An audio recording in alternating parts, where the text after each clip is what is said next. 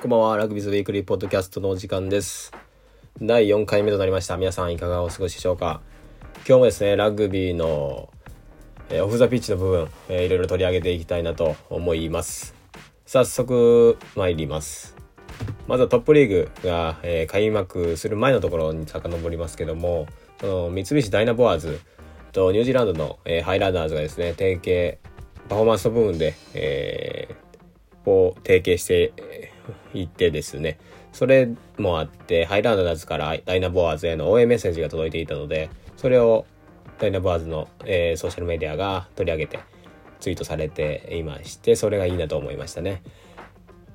まあこれからも、まあ、海外のクラブと日本のトップリーグのクラブが提携っていう話はどんどんどんどん増えていくと思うんですが現に近鉄ライナーズだったら、えーオーストラリアのクイーンズレッズ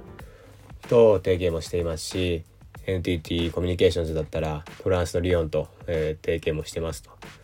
そういったところはまあ今はそのパフォーマンス部分での提携なんですけども、えーこれからトップリーグがプロ化になるにつれてそのプロの、えー系の部分だったりのうんとアドバイスだったり、えー一緒にコンテンツをしましょうっていうパートナーだったりそういったところは、えーどんどんどんどん、えー活発にしていけば面白いんじゃないかなというふうに思うので、えーこれからもそういった、えー国際的な交流はチェックしていきたいと思いますね。で次ラグビーズカップっていうのを最近してますと。えートップリーグの前節ですね、え12か13あるんですけども、えそこで毎回ですねソーシャルメディア、えー、ツイッターのですね、えー新規フォロワー数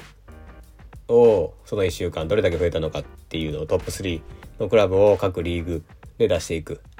っていうものになります。で第1節のところであれば、えートップは NTT ドコモ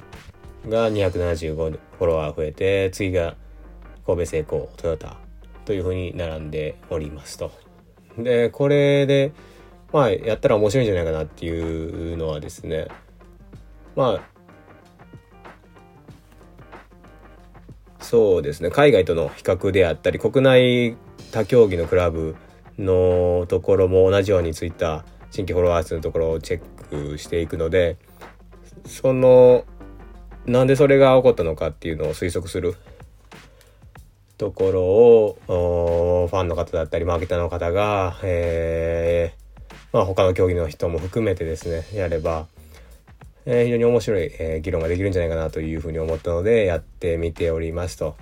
まあ明日明後日ぐらいには第2節分も、えー発表する予定ですので、えーぜひぜひチェックしてみていただけると嬉しいです。こちらはまあ新トップリーグのフォーマットなので、まあ、25クラブ、えー、1つのクラブはツイッターがちょっとなかったので24クラブになるんですけどもそういったところも、まあ、増加率もチェックしてるので、えー例えば大切のところであれば、えー日野自動車中国電力清水建設っていうところが、えーっと全体のフォロワー数における成長率っていうのがトップ3になっていたのでそういったところも、えー単純な増加率と増加数とそして全体における増加率っていう2つの、えー指標をチェックしていますと。だからそういったのを他と比べていって今の、まあ、もちろんね、えー他の国でのツイッターの普及率だとかあとそのリーグの成熟度っていうところは全然違うんですけどもまあ一つ、えー、と同じ軸でチェック同じようにモニターしたらどうなるのかっていうので試してみていますのでぜひお楽しみくださいと。で続きまして、えー高校ラグビーですね日本のこちら近畿の高校ラグビー大会がありましたと。で大阪対決になりまして上昇学園対大阪桐蔭があったんですけどこちらが YouTube で、えーライブ中継されていましたので関西ラグビー協会、えーのおかげですね。でそこでとこれは2月23日時点ですので翌日ですかね確か翌日時点では1万3000視聴まあライブの方が大半なのかなと予想しますけど1万3000あって先ほど見たら2万4000超えしてたのでえっ、とやはり高校世代学生のですね高校大学のコンテンツっていうのは、えー非常に伸びしろがあるなと思いますし関西ラグビー協会さんの、えーこういった尽力は、えー非常に有意義なものだなと有効なものだなというふうに思います。で次はキャノンイーグルスですね。がブリングアップラグビー、まあ、ラグビーのアカデミー日本代表元代表の方を、えー、本当ににコーチとして豪華なコーチを揃えてですねリーダーシップも含めて指導されているという団体があるんですけどもそこと組んで4月から小中学生向けのアカデミーを開講しますよというアナウンスが入ってきました。まあ、これからねブリングアップアカ、えー、ブリングアップラグビーですねが、まあ、イーグルスだけなのかそれともまあトップリーグの他のところともするのかっていうのは、えー、非常に、えー、面白いと思うので見ていきたいなと思います。次は、えー、スーパーラグビーですね、えー、オーストラリアのところになります。ブランビースとレベルスというクラブがあるんですけどもそこがえー、っとまあ今コロナで、えー、移動規制が週ごとにルールが違ってくるのでそこでホームゲーム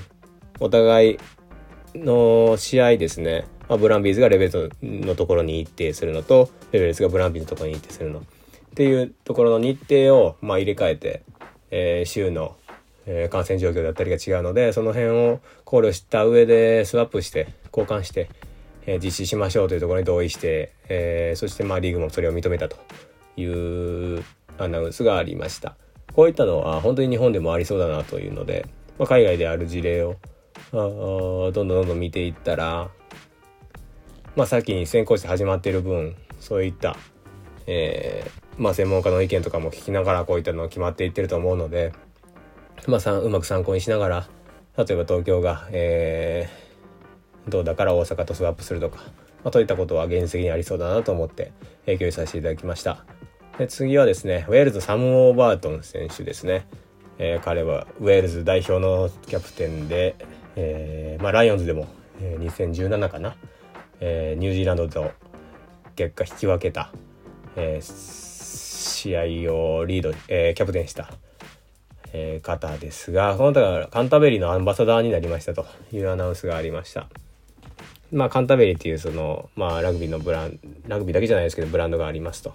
でそこがまあライオンツアーを中心にこのサム・オーバートン氏をまあアンバサダーと立てて、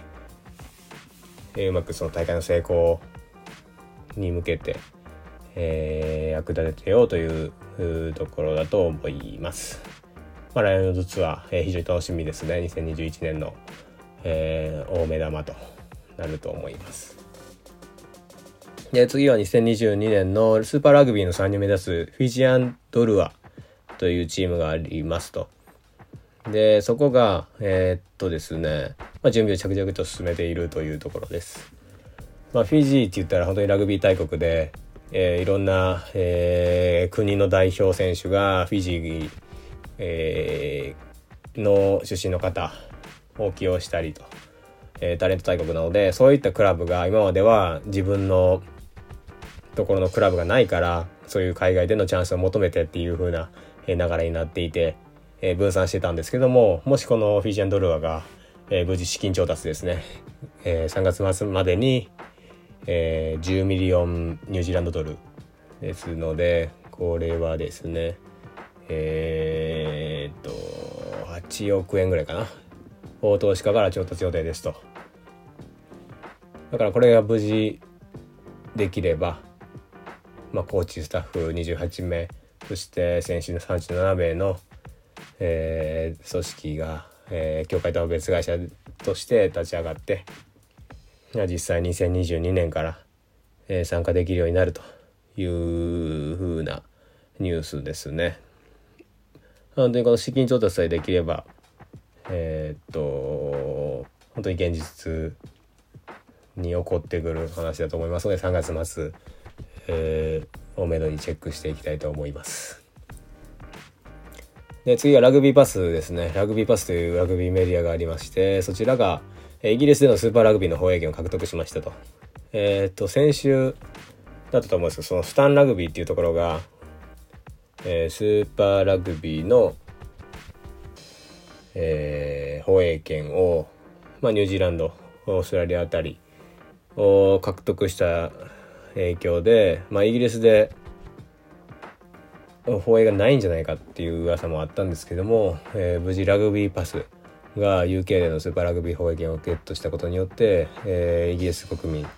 えー、他まあ100対100カ国で以上で放映されるということですが、えー、みんなが、えー、楽しめるというふうなことになりましたと。で本当にラグビーパスで最近ね、えー、本当に記事も面白いですしメスコイストリーミングサービス OTT も、えー、どんどん充実していってるので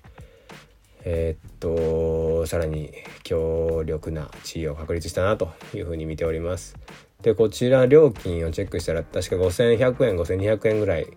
えー、ポンドでいうと34ポンドとかでしたのでそれでまあラグビー、えー、スーパーラグビーのアウテロアを見れるってなったらまあ非常にお買い得だなというところですね。で、次のニュースが、欧州クラブの王者を決する大会ですね。チャンピオンズカップ、チャレンジカップっていうのがあるんですけども、そちらのスケジュールとルールっていうのが、えー、発表されまして、まあ、その、それの予選のラウンドでですね、そのやっぱりイングランドだったりヨーロッパが、まあ、コロナのパンデミックが結構ひどい状況だったので、一番最後の2節ぐらいは試合でもうしませんと。その、それでもまあ、まあ、準々決勝、準決勝、決勝はしましょうという流れになっていて、で、その中止された分とかをどうやって、えっ、ー、と、その後の、えー、大会運営に生かすのかというところが、まあ大事だったんですけども、その結論としては、その予選ステージで、え実際に試合が行われた、オンザピッチで試合が行われた、その上でさらに進出したクラブに対しては、まあ3月の8日かな、に抽選があるんですけども、この抽選が。えー、そこでまあグループ、えー、決まりますと。その時は優先的に、えー、ホームゲームでの試合が、え、確約されるという風なアドバンテージを与えて、対応していました。なので、その試合が行われずに、ええ、決まったクラブに対しては、えー、純粋にそのその場での、えー、抽選でホームゲームの会場がどっちのチームになるか決まるんですけども、まあ、そうじゃない実際試合をして決めたチームに対しては、えー、より、えー、良い待遇というかそういうホームアドバンテージを与えるというふうな対応で、えー、決着がついたというふうなところです。えー、次のニュースがシックスネーションズですね。えー、38年ぶりだったと思うんですけど、スコットランドが、えー、イングランドをトゥイッケナムで倒したという勝利がありまして、それは、えー、非常に大きなニュースでヨーロッパ上を駆け巡ったと思いますが、まあそれを、まあ無料放映の ITV っていうのがあるんですけども、そこがですね、最高870万視聴者数っていうのがえー、こちらスポーツプロメディアっていうメディアで報じられてましたね。で、内訳も面白くて、16歳から34歳の年齢層が、まあおよそ半分だというので、そういった若い世代も、えー、注目している、まあ、ラグビーでいう本当に世界一のコンテンツ、ラグビーワールドカップに負けずとも劣らない、そういった大会がこういった数字を残していて、えー、非常に、まあ、ラグビーのポテンシャルはまだまだ、えー、高いなと思わされました。で、まあ、シックスネーションズに関して、そこの放映権は今 BBC、えっ、ー、と ITV っていう2つが、まあこの試合は BBC、この試合は ITV みたいな感じで取り扱ってるんですけども、そこは、えっ、ー、と、今後 CVC が、えー、入ってくるとなると、まあ、2022のラウンドからは、えー、どっかにもっと高額でえー、っと、放映権を買ってもらうみたいな流れになる可能性があると噂されていて、なので BBC、ITV で見える本当に最後のシックスネーションズかもしれないというふうな状況に、えー、なっております。はい。なので、ここら辺は、日本でも議論ありますけど、その、やっぱテレビで見れる、見れないって、その普及に結構大きなインパクトを与えるんじゃないのかっていうところで、えー、っとこの CVC もその辺はどうやって何でしょうね対応するのかっていうのは見ものですね。で次に関して最後ですね、えー、女子ラグビー、まあ、イングランドですね世界最高峰リーグプレミア15というのがありますと。でそこが、えっと、順調に、えー、注目され注目度が上がってきているというニュースですね。で今今月じゃないか。今月か先月あったエクセターチーフスと、えー、サラセンズの試合であれば、えー、オンライン視聴、えー、っとこのプレミアム15のオフィシャルチャンネルだったり